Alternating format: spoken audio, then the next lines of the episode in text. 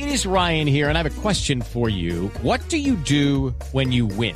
Like, are you a fist pumper? a woohooer, a hand clapper, a high fiver. I kind of like the high five, but if you want to hone in on those winning moves, check out Chumba Casino. At ChumbaCasino.com, choose from hundreds of social casino style games for your chance to redeem serious cash prizes. There are new game releases weekly, plus free daily bonuses. So don't wait. Start having the most fun ever at ChumbaCasino.com. No purchase necessary. BGW. Void were prohibited by law. See terms and conditions. 18 plus. A mí me gustaría conocer de pronto un caso de éxito de ustedes o una experiencia bonita donde ustedes digan, aquí se dieron resultados, la comunidad hizo esto y en estos momentos pasamos de esto a esto.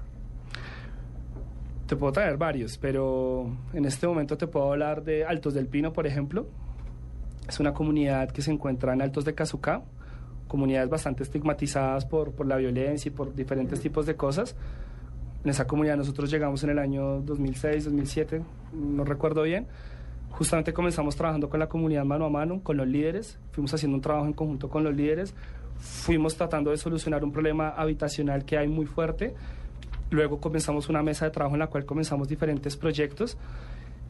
Y la misma comunidad sola ya comenzó a trabajar sin nosotros en los cuales comenzaron a hacer, por ejemplo, vías, eh, donde ellos comenzaron a postular a fondos de emprendimiento, a temas de reciclaje, ellos mismos montando emprendimientos de arte y cultura para todos los jóvenes de la comunidad, porque eso es lo que estamos buscando, nosotros ser un gestor de oportunidades en el cual esos líderes fueron los que lograron eso, pero fue a través de pronto sí ese impulso que también dimos con los voluntarios, pero es un caso de éxito en el cual tú ves una comunidad como a través de los años comienza a ser mucho más sostenible y todos los fines de semana se reúnen, trabajan por su comunidad, los encuentras comprometidos, comienzan ya a ver que hay que trabajar por los ingresos, hay que trabajar por la infraestructura, hay que trabajar por los servicios públicos y que tú comienzas a ver que si podemos comenzar a generar eso en todas las comunidades y en todas las ciudades, ahí es donde vamos a comenzar a ver el desarrollo también. ¿Y ustedes de alguna manera le hacen seguimiento a estas comunidades, pues que, como me lo dices, van dando pasos, pasos, pasos? ¿Hasta dónde llega la intervención de ustedes en las comunidades?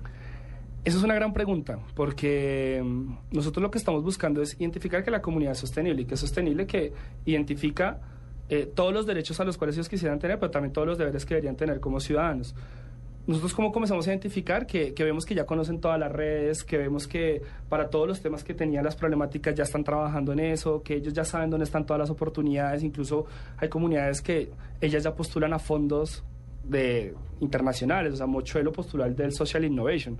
O sea, uno cree que eso no pasa, pero sí pasa, porque son comunidades ya tan empoderadas con la situación en las cuales uno dice, bueno, de pronto Techo ya no necesita estar trabajando tanto, sino de pronto llegar a otros lugares que son bastantes, que, que también lo necesitan, que necesitan que lleguemos nosotros y que ellos ya son los gestores de todo su futuro y que probablemente ya no necesitan más de, de ese acompañamiento. Pero sí, eso tarda mucho, o sea, seamos realistas. Eh, todas las comunidades donde nosotros tenemos esos planes de desarrollo comunitario, esas mesas de trabajo que se hacen todos los domingos, eh, nosotros seguimos trabajando en todas. ¿Por qué? Porque esto es una situación que justamente como estamos hablando ahorita es de incidir en políticas, son políticas públicas macro que, que no las vamos a solucionar nosotros, pero por lo menos sí vamos a comenzar a hacer un cambio desde ahí, desde la comunidad. ¿Y cómo les va en otras ciudades? Muy bien, ¿sabes? O sea, eso fue un gran paso que nosotros dimos en Colombia. Nosotros nos estabilizamos fuerte en Bogotá cuando cerró el 2010 y cuando empezó el 2011 claramente dijimos este país es tan grande que los lugares también más pobres están en otro en otra digamos en otras latitudes de, nuestro país. Y dijimos bueno lleguemos primero a lugares en los cuales vamos a encontrar tres factores fundamentales. Voluntariado extrema pobreza y ciertas redes con las cuales nosotros podamos trabajar como las empresas como los medios como el estado nosotros en el 2011 llegamos primero a Cali y luego a Medellín. Esas fueron como nuestras primeras regiones en las cuales establecimos oficina y personas trabajando continuamente. Eh, y ahí comenzó todo ese trabajo de denuncia, todo ese trabajo de planes de desarrollo y nos ha ido bastante bien. O sea, claramente cada región se maneja muy diferente, pero sí hay una cosa común y es desigualdad. Eh, jóvenes comprometidos con trabajar por eso y ciertas redes que quieren hacerlo, empresarios comprometidos, medios que igual quieren seguir trabajando, el Estado eh, que se quiere comprometer también con la situación. Entonces, se ha sido un proceso, digamos, bastante interesante de llegar a estos lugares. El año pasado implementamos Cartagena y Barranquilla. En este momento estamos en estas cinco ciudades. Cartagena difícil, ¿no? Sí, personalmente es, donde he visto lo más difícil. Tal vez uno de los lugares más inequitativos porque pasa uno en las casas de 5 millones de dólares y a 10 cuadras tiene la pobreza extrema. Sí. Familias que viven con menos de 2 dólares diarios. Sí, y honestamente, de lo que yo he conocido en estas cinco ciudades, justamente Barranquilla y Cartagena es donde tú encuentras unas problemáticas que no ves en otro lado. O sea, gente viviendo en basureros Mm. Felipe, gigantes, ¿qué, por ejemplo. ¿qué tan generosos son los ricos de este país? ¿Qué tan generosos? Sí.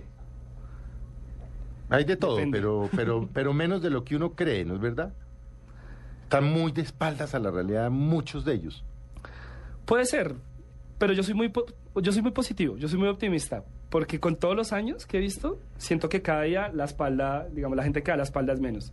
Y, y desde Techo somos demasiado positivos, de hecho también con, con los mismos mensajes que mandamos, porque nosotros sí vemos cómo se va dando ese cambio incluso de las personas que tú estás denominando ricas con alto poder adquisitivo. Ricos, y como le dice Claro. Doña Ruda ahí entre Restrepo y Villao. Las cosas Pues como estos son. ricos, o sea, que Sí. no les va a decir estos pudientes, ¿no? Cada día son más, igual los que yo creo que se comprometen. Y eso a nosotros nos da mucha esperanza en este país. Pero menos de lo que uno quisiera. Es que uno ve en Estados Unidos estos empresarios, estos ricos, tienen unas fundaciones monstruosas, se meten en los temas, y aquí son pichurrientos. Muchos de ellos, otros no, pues otros han hecho donaciones, hospitales, edificios, no sé qué cosa, pero la, pero la mayoría no se comprometen con la realidad del país. Habiendo, y hay que decirlo, habiendo fundaciones importantes del sector privado, como por ejemplo Fundación Goticas, Pero que, que- pero que digamos es muy excepcional. Sí, me das la respuesta de por qué una forma de superar la pobreza es la promoción de la conciencia y la acción social. Ahí es donde está también la clave, trabajar esa parte y por eso nosotros somos muy activos eh, en ese tipo de cosas, en campañas comunicacionales que Mm. promuevan esa conciencia, porque justamente creemos que ahí es donde también comenzamos a, a superar la pobreza. Pero qué tan fácil es para Felipe o Hugo Felipe. Usted no sabía que se llamaba Hugo Felipe. Ah, no, no, no, no, no Eh, sabía. que Llegar se y llamar uno a, no sé, a la secretaria del doctor Luis Carlos Sarmiento, decirle es que yo soy el presidente de Techo Bogotá. Eso, eso cuántos filtros tiene uno que pasa para llegar a él o a cualquier otro? Varios, pero mira que Techo tiene algo muy interesante y es que ha logrado involucrar justamente a esos empresarios en nuestra actividad en los barrios. Eh, y no me lo van a creer, pero hemos llevado a muchos presidentes de muchas compañías a Ciudad Bolívar, a Soacha, a trabajar mano a mano con la comunidad, a construirle a una señora de bajos recursos, O sea, poner ladrillo, pues. a poner, a poner todo. Sí. Primero a poner voluntad y a poner energía. Y, y créeme que si bien pueden haber filtros, nosotros lo logramos. Y, y se los puedo hablar con cifras de los últimos cuatro años, 135 empresas trabajando, Ah, bueno, eh, más de entonces- 7 mil voluntarios sí. corporativos, porque esto es una idea también muy simple, pero muy potente y es ir a la comunidad y conocer la realidad conocer lo que está pasando en la comunidad, conocer que son personas que no son perezosas, las personas que viven en situación de extrema pobreza, sino personas que les falta oportunidades.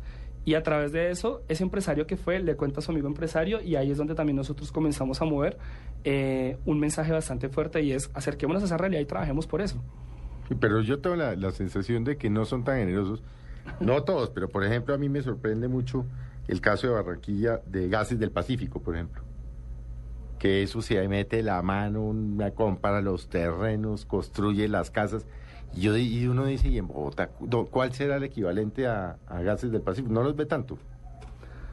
Bogotá es más grande, pero sí igual, para mí hay empresas Bueno, diferentes. aquí veo en, en una revista que publicó, porque que, que circuló el La viernes República. en la, con la República, por ejemplo, ¿esto qué periodo es? ¿Enero, marzo?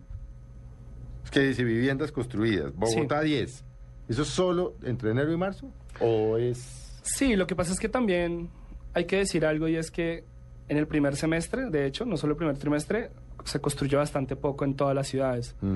¿Por qué? Por la dinámica también de financiamiento que nosotros tenemos. Nosotros involucramos mucho al sector privado y en el primer semestre Ahora hablamos no pasa del- tanto del- eso. Entonces, Pero veo, por ejemplo... ahí hay menos acción. Vea, Bogotá, 10 viviendas con el apoyo de la Cámara de Comercio Colombo-Británica, Grupón, Abico Home Center, Sepcolsa, Prieto Carrizosa y la Embajada de Israel. Ya, se, Bueno, sí, se meten la sí, mano. sí se involucran. Y, y ustedes verán que es bastante variado igual. O sea, Sí. hay firmas de abogados, hay una cámara, hay una empresa. Hay una- Mejor dicho, atacan por todo lado. Sí, y lo seguimos haciendo además en todas las ciudades porque ahí está el cambio. Llevar a la empresa a la comunidad. Pero venga, por ejemplo, aquí es muy interesante esta revista. Esta de Bogotá con los que, le- con los que les nombré. Medellín dice, siete con el apoyo de organizaciones como SQA, MBM y de voluntarios. Pero me llama la atención Cali, seis viviendas con el apoyo de voluntarios. ¿Eso qué quiere decir? Lo que pasa es que nosotros tenemos diferentes modalidades de construcción de viviendas. A ver. El foco más fuerte de nosotros es con voluntarios justamente. Ujú. Es en un fin de semana, por ejemplo, ahorita en agosto lo vamos a hacer en todas las ciudades. Es hacer 100 viviendas, involucrar a mil jóvenes que se quedan a dormir en los barrios, comparten con las comunidades, comparten con otros jóvenes voluntarios, donde los llamamos escuelas de formación, porque justamente no es solo ir a construir, sino hablar sobre la problemática, tratar la problemática y movilizar mucho joven que se siga sumando a, a este mensaje. Pero justamente como yo les decía al principio, nosotros estamos buscando también que el voluntariado exceda a otras cosas, a otros públicos. Entonces también construimos con colegios, construimos con empresas, hemos construido con medios. O sea, hay diferentes modalidades de construcción porque es una actividad muy potente de dos días en la cual tienes una interacción demasiado fuerte con los pobladores y en la cual te das cuenta cómo cambiar eh, este país. Lo puedes hacer a través de acciones muy pequeñas y que tienen resultado. Pero, por ejemplo, Felipe, usted dice construir, bueno, mil voluntarios el fin de semana y dice, ¿y quién financia esa vaina? En este caso ya vimos unos, pero ¿cómo se financian ustedes? El financiamiento de techo principalmente se da por el sector privado. El sector privado en este momento representa el 85% de nuestros fondos. El otro 15% lo representan eh, unos eventos que hacemos, como la, la gran colecta que hicimos la semana pasada. Ahora, ahora hablamos de eso. y el aporte de algunos individuos en particular. Pero el 85% depende mucho de la empresa, que ha sido, digamos, ese gran financiador de los últimos años de, de techo. Bueno, hablemos pues justamente ya de la, de la gran colecta nacional que se realizó en estos días, ¿no? Sí. ¿En qué consiste? ¿Cómo, cómo fue eso y, y en qué les ayuda? Mira, la Gran Colecta fue un evento de cierre de nuestra campaña institucional. ¿Qué es la campaña institucional de Techo? Es un momento mediático en el cual estamos buscando poner sobre la mesa el tema de la pobreza. Este 2013 el mensaje fue, la pobreza no tiene sentido, ignorarla tampoco. Y a través de este mensaje en las cinco ciudades quisimos llegar a todos los públicos, eh, a través de hitos eh, comunicacionales, a través de la acción de los voluntarios en diferentes actividades. Buscamos llegar a medios, buscamos llegar a empresas, buscamos llegar a la sociedad en general y poner este mensaje sobre la mesa. Yo creo que yo he visto un, una comercial de televisión. Sí. O me lo inventé. No, no, sí. Yo creo que yo un inventé. spot, Y eso eh, que yo no veo mucha en televisión, pero es malísima. Pero... Pero bueno, igual, entonces eso quiere decir que está, que está circulando bastante bien. Y bueno, ¿qué actividades hacían en esta campaña? ¿Cómo en qué consistían? Entonces, mira, eh, teníamos este mensaje, entonces comenzamos a hacer hitos comunicacionales como un festival de fotografía, entonces hicimos un festival en el cual eh, tanto profesionales como gente, digamos, del común, gente que no es profesional, eh, tomaba fotos de realidades sociales. Eh, tuvimos un involucramiento tanto de profesionales como gente que no es profesional, mostrando la realidad, todo girando en torno a este tipo de cosas. Eh, por ejemplo, en Medellín realizamos cosas en el Museo de Arte Moderno de Medellín, donde involucramos también personas y, y había retratos de, de la realidad que había de la pobreza. O sea, buscamos realizar como diferentes tipos de cosas que asociaran el tema, eh, esta problemática que nosotros trabajamos, eh, y que justamente su hito más fuerte fue la Gran Colecta Nacional. Esta Gran Colecta Nacional, ¿qué fue? Fueron 3.000 voluntarios en las cinco ciudades donde estamos, que estaban con un peto eh, que dice techo y una alcancía en la cual pedían aportes voluntarios de la gente, pero si ustedes notaban eran voluntarios alegres. ¿Por qué voluntarios alegres? Porque eran voluntarios que dicen, estamos acá, esta situación es indignante, lo que viven 4 millones de personas en nuestro país, pero nosotros estamos comprometidos con esto y lo hacemos de una manera positiva y de una manera eh, alegre justamente. Eh, fue un evento de cierre en el cual poníamos ese mensaje de denuncia mucho más fuerte y es, hay gente pobre, pero hay que hacer algo. Y Techo eso es lo que hace, movilizarse para hacer eso. Entonces, ese 2 y 13 de julio lo que hicimos fue pedir esos aportes, hacer un recaudo nacional. ¿Para qué? Para con esos fondos justamente seguir interviniendo más comunidades y seguir ejecutando eh, planes de desarrollo comunitario, la construcción de las viviendas. Para eso buscábamos también hacer esa, esa, esa colecta.